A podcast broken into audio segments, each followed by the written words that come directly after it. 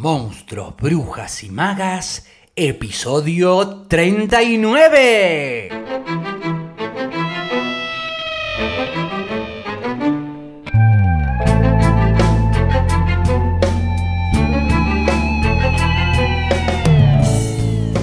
Bienvenidas, bienvenidos y bienvenidas a un nuevo episodio de Monstruos, Brujas y Magas, un podcast producido por la Crespo Estudio, espacio multiplataforma que desarrolla actividades de formación, investigación, participación y encuentro vinculadas al teatro, el cine y la literatura. Actividades entre las que se encuentra el Club de Lectura Alto Viaje, de la cual se desprende ciclo especial llamado Monstruos, Brujas y Magas, que se suma a la programación del canal y que te invite en lo que queda de este 2021 a pegarte un alto viaje literario compartiéndote reseñas, análisis, biografías de autoras y autores, fragmentos de audiolibros en la voz de invitades y todo, todo para quienes aman leer o, por qué no, escribir.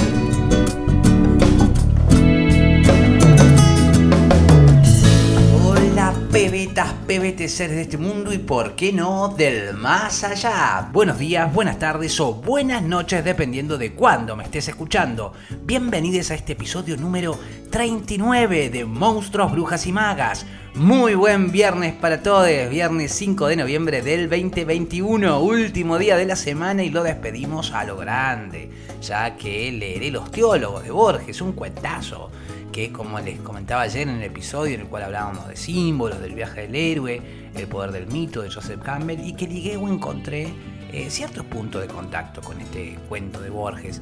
Vaya a saber si porque lo hay, yo creo que sí, o porque me di el deseo, siempre me convoca a la lectura de Georgie Boy. No haré en esta ocasión ninguna introducción e iré directo al punto. Lo que sí, y esto no puede faltar, recuerden que en las notas de cada programa pueden encontrar toda la información para participar de cualquiera de las actividades de la Crespo Estudio. Recordad también que puedes ayudarme a hacer este podcast sostenible participando en las actividades o bien colaborando, eh, a través de los distintos medios y plataformas que dejo también en la caja de descripción. Ahora sí, vamos con los teólogos de Borges, que dice más o menos así.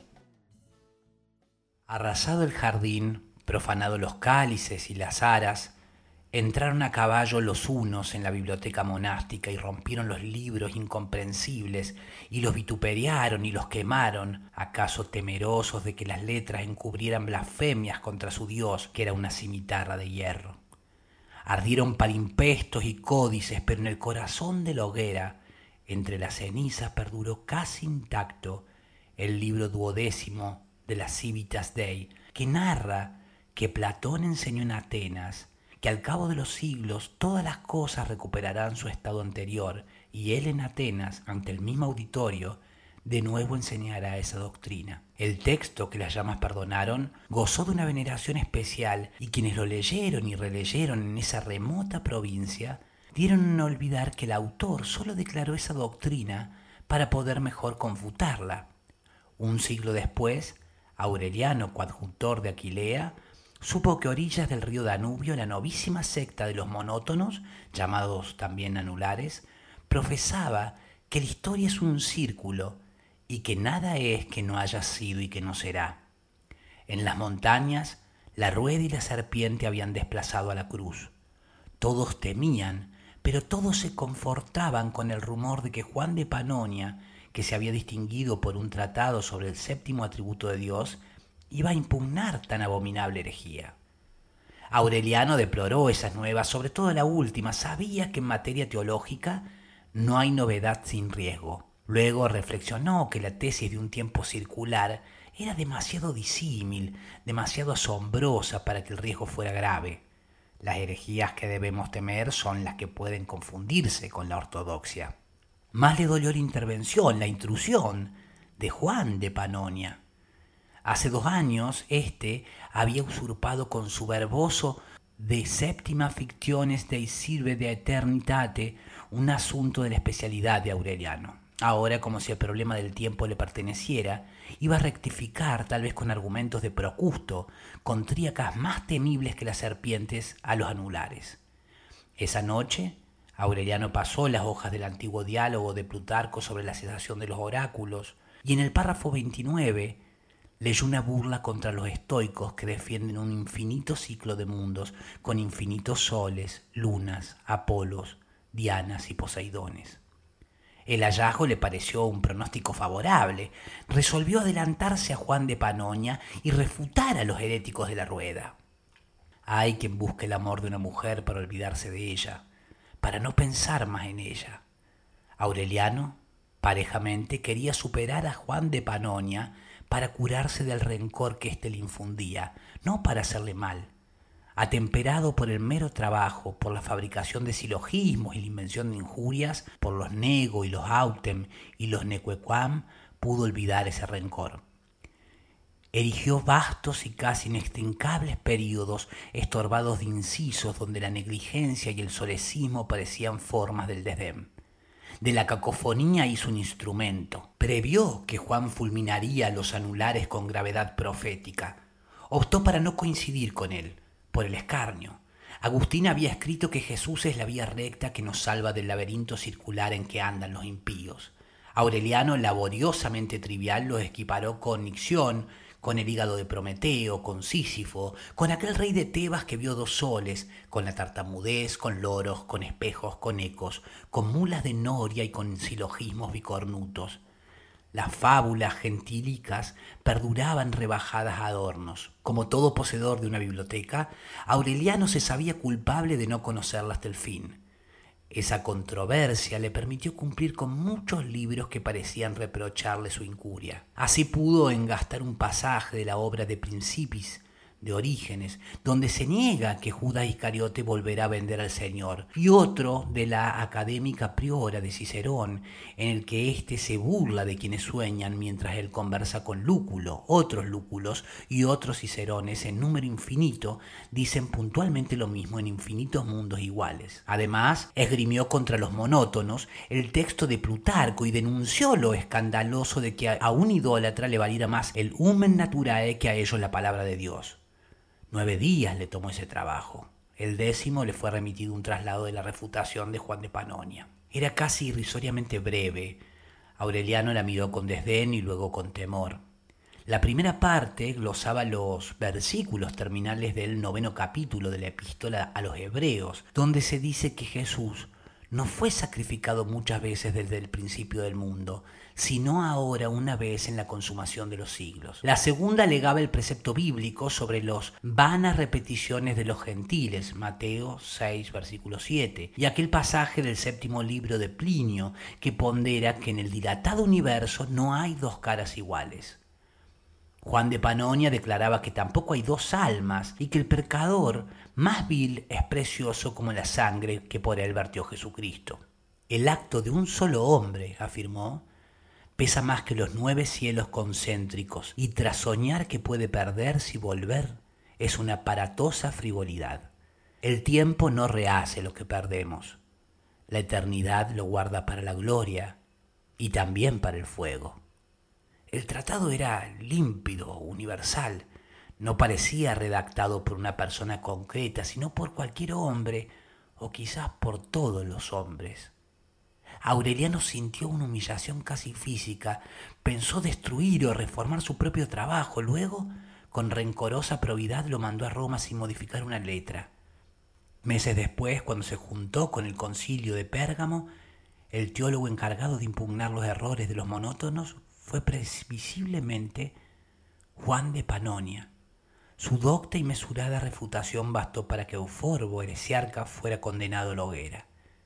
Esto ha ocurrido y volverá a ocurrir, dijo Euforbo. No encendéis una pira, encendéis un laberinto de fuego. Si aquí se unieran todas las hogueras que he sido, no cabrían en la tierra y quedarían ciegos los ángeles. Esto le dije muchas veces.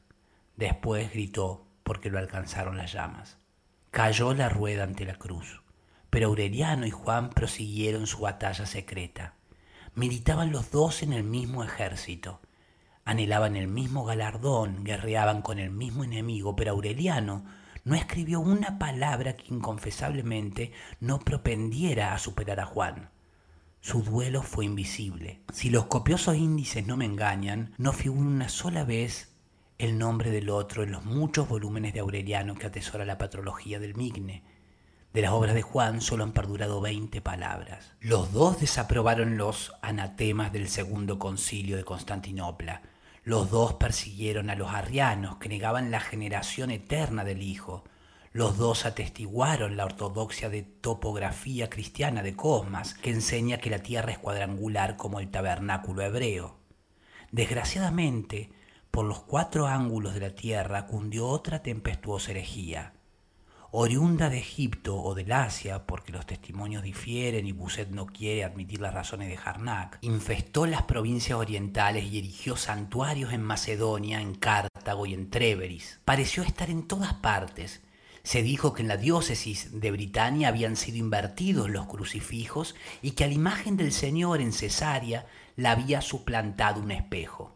El espejo y el óvulo eran emblemas de los nuevos cismáticos. La historia los conoce por muchos nombres, especulares, abismales, cainitas, pero de todos el más recibido es histriones, que Aureliano les dio y que ellos con atrevimiento adoptaron. En Frigia les dijeron simulacros y también en Dardania. Juan Damasceno los llamó formas, justo es advertir que el pasaje ha sido rechazado por Erford. No hay heresiólogo que con estupor no refiera sus desaforadas costumbres. Muchos histriones profesaron el ascetismo, algunos se mutiló como Orígenes, otros moraron bajo tierra en las cloacas, otros se arrancaron los ojos, otros, los Nabucodonosores de Nitria, pasían como los bueyes y su pelo crecía como de águila. De la mortificación y el rigor pasaban muchas veces al crimen. Ciertas comunidades toleraban el robo, otras el homicidio, otras la sodomía, el incesto y la bestialidad. Todas eran blasfemas. No solo maldecían del Dios cristiano, sino de las arcanas divinidades de su propio panteón. Maquinaron libros sagrados cuya desaparición deploraban los doctos. Sir Thomas Brown, hacia 1658, escribió el tiempo ha aniquilado los ambiciosos evangelios histriónicos, no las injurias con que se fustigó su impiedad.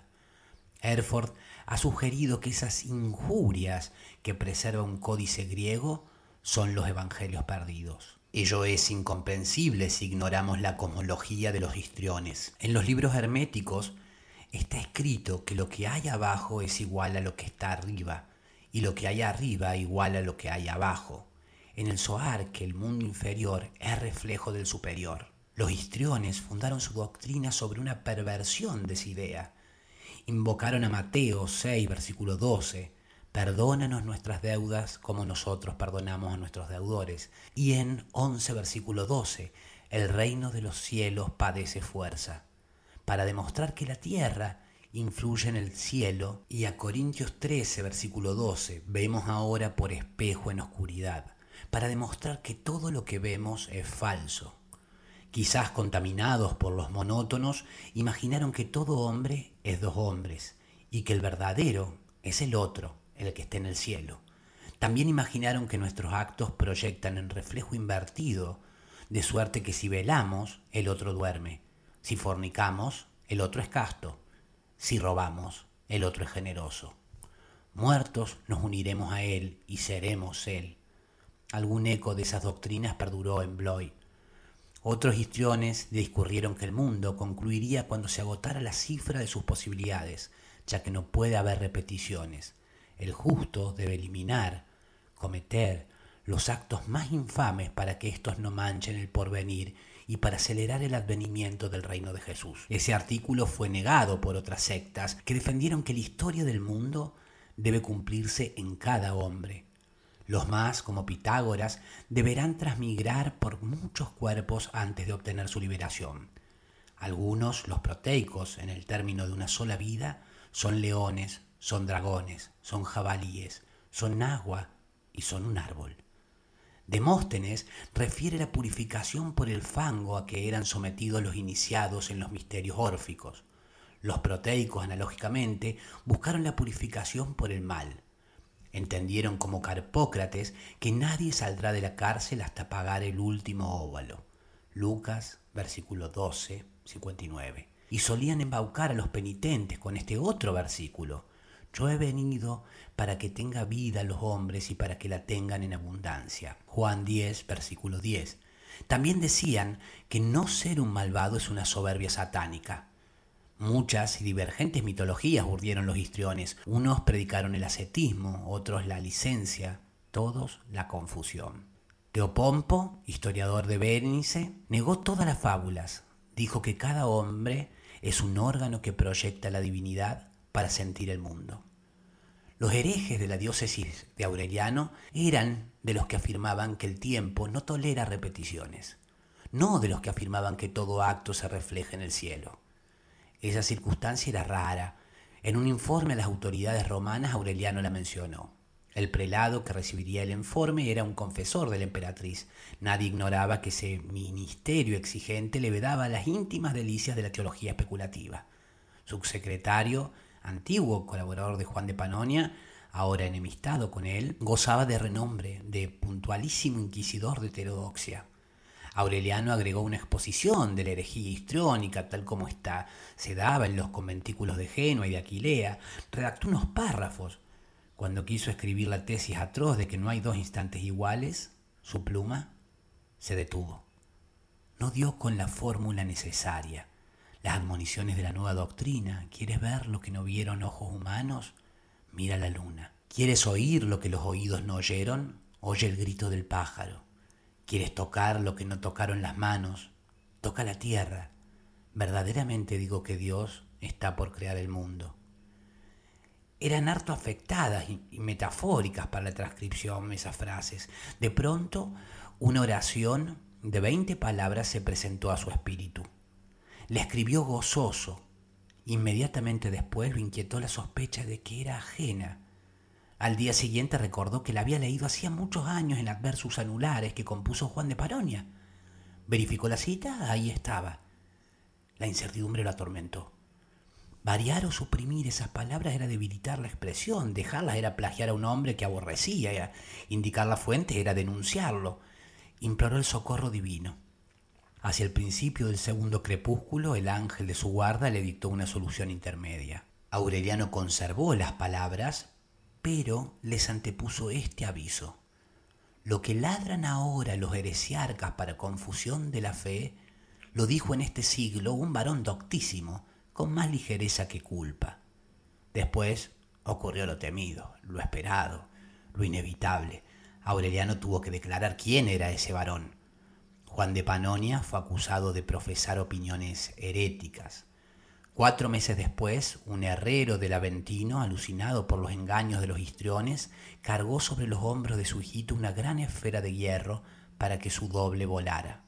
El niño murió el horror engendrado por ese crimen impuso una intachable severidad a los jueces de Juan. Este no quiso retractarse, repitió que negar su proposición era incurrir en la pestilencial herejía de los monótonos. No entendió, no quiso entender, que hablar de los monótonos era hablar de los ya olvidados. Con insistencia algo senil, prodigó los periodos más brillantes de sus viejas polémicas. Los jueces ni siquiera oían lo que los arrebató alguna vez en lugar de tratar de purificarse de la más leve mácula del histrionismo, se esforzó en demostrar que la proposición de que lo acusaban era rigurosamente heterodoxa. Discutió con los hombres cuyo fallo dependía su suerte y cometió la máxima torpeza de hacerlo con ingenio y con ironía. El 26 de octubre, al cabo de una discusión que duró tres días y tres noches, lo sentenciaron a morir en la hoguera. Aureliano presenció la ejecución porque no hacerlo era confesarse culpable. El lugar del suplicio era una colina en cuya verde cumbre había un palo hincado profundamente en el suelo y en torno muchos haces de leña. Un ministro leyó la sentencia del tribunal. Bajo el sol de las doce, Juan de Panonia yacía con la cara en el polvo, lanzando bestiales aullidos. Arañaba la tierra, pero los verdugos lo arrancaron, lo desnudaron y por fin lo amarraron a la picota. En la cabeza le pusieron una corona de paja untada en azufre, al lado un ejemplar del pestilente Adversus Anulares. Había llovido la noche anterior y la leña ardía mal. Juan de Panonia rezó en griego y luego en un idioma desconocido. La hoguera iba a llevárselo cuando Aureliano se atrevió a alzar los ojos. Las ráfagas ardientes se detuvieron. Aureliano vio por primera y última vez el rostro del odiado. La recordó el de alguien, pero no pudo precisar el de quién. Después, las llamas lo perdieron. Después gritó, y fue como si un incendio gritara. Plutarco ha referido que Julio César lloró la muerte de Pompeyo. Aureliano no lloró la de Juan, pero sintió lo que sentía un hombre curado de una enfermedad incurable que ya fuera una parte de su vida. En Aquilea, en Éfeso, en Macedonia dejó que sobre él pasaran los años. Buscó los arduos límites del imperio, las torpes ciénagas y los contemplativos desiertos para que lo ayudara la soledad a entender su destino. En una celda mauritana, en la noche cargada de leones, repensó la compleja acusación contra Juan de Panonia y justificó por enésima vez el dictamen. Más le costó justificar su tortuosa denuncia. En Rusadir predicó el anacrónico sermón Luz de las luces encendida en la carne de un réprobo. En Ibernia, en una de las chozas de un monasterio cercado por la selva, lo sorprendió una noche hacia el alba el rumor de la lluvia. Recordó una noche romana en que lo había sorprendido también ese minucioso rumor. Un rayo al mediodía incendió los árboles y Aureliano pudo morir como había muerto Juan. El final de la historia solo es referible en metáfora, ya que pasa en el reino de los cielos donde no hay tiempo. Tal vez cabría decir que Aureliano conversó con Dios y que éste se interesa tan poco en diferencias religiosas que lo tomó por Juan de Panonia. Ello, sin embargo, insinuaría una confusión de la mente divina más correcto es decir que en el paraíso Aureliano supo que para la insondable divinidad él y Juan de Panonia, el ortodoxo, el hereje, el aborrecedor y el aborrecido, el acusador y la víctima, formaban una sola persona. Amo este cuento de, Borges. Eh, creo que hasta no leer al menos 10 cuentos de Borges en esta o en próximas temporadas no paro. Solo trataré de no entusiasmarme al punto de no compartirles otros cuentos que ya vendrán. Recuerden que pueden enviarme audio de WhatsApp haciéndome llegar pedido de lectura y quienes deseen colaborar, eh, ah, bueno, hasta pueden pedir que los dedique. También pueden hacer llegar comentarios, inquietudes, sugerencias, en fin, lo que les pinte, todo, todo por WhatsApp. Manden audio que también lo subo al programa, está en la caja de descripción de cada programa. Por acá quedamos hoy entonces, aquí queda este episodio número 39, en donde deseo haberles aportado contenido que haya sido de su interés y haber sido buena compañía y agradecerles porque ustedes han sido buena compañía para mí y valoro mucho que me sigan acompañando para aprender, descubrir, redescubrir y por qué no encontrarnos en el camino de este alto viaje entre monstruos, brujas y magas. Gracias como siempre por sus valoraciones en iBox, sus suscripciones en Spotify, sus interacciones a través de nuestra cuenta en Facebook, Instagram, YouTube, Twitter, LinkedIn Recuerden que encuentran información para sumarse a la jam de escritura, al taller de escritura o al club de lectura en la caja de información del programa. Gracias por sus contribuciones, aportes, colaboraciones para hacer todo esto sostenible. Es viernes, toca descansar. El lunes vamos a comenzar a reflexionar a partir de Cadáver Exquisito, la novela de Agustina Bastarrica, ganadora del premio Clarín en el 2017 y publicada por Alfaguara, que leímos durante octubre con les participantes del club. Pero eso será el lunes porque esto ha sido todo por hoy. Gracias por del otro lado. Mi nombre es Facundo Rubiño, coordinador y creador de la Crespo Studio y quien les desea que hagan un muy buen fin de. Será entonces hasta el lunes, pebetas, pebetes, para seguir con más Monstruos, Brujas y Magas a las 7.30 Argentina por tu plataforma de podcast favorita.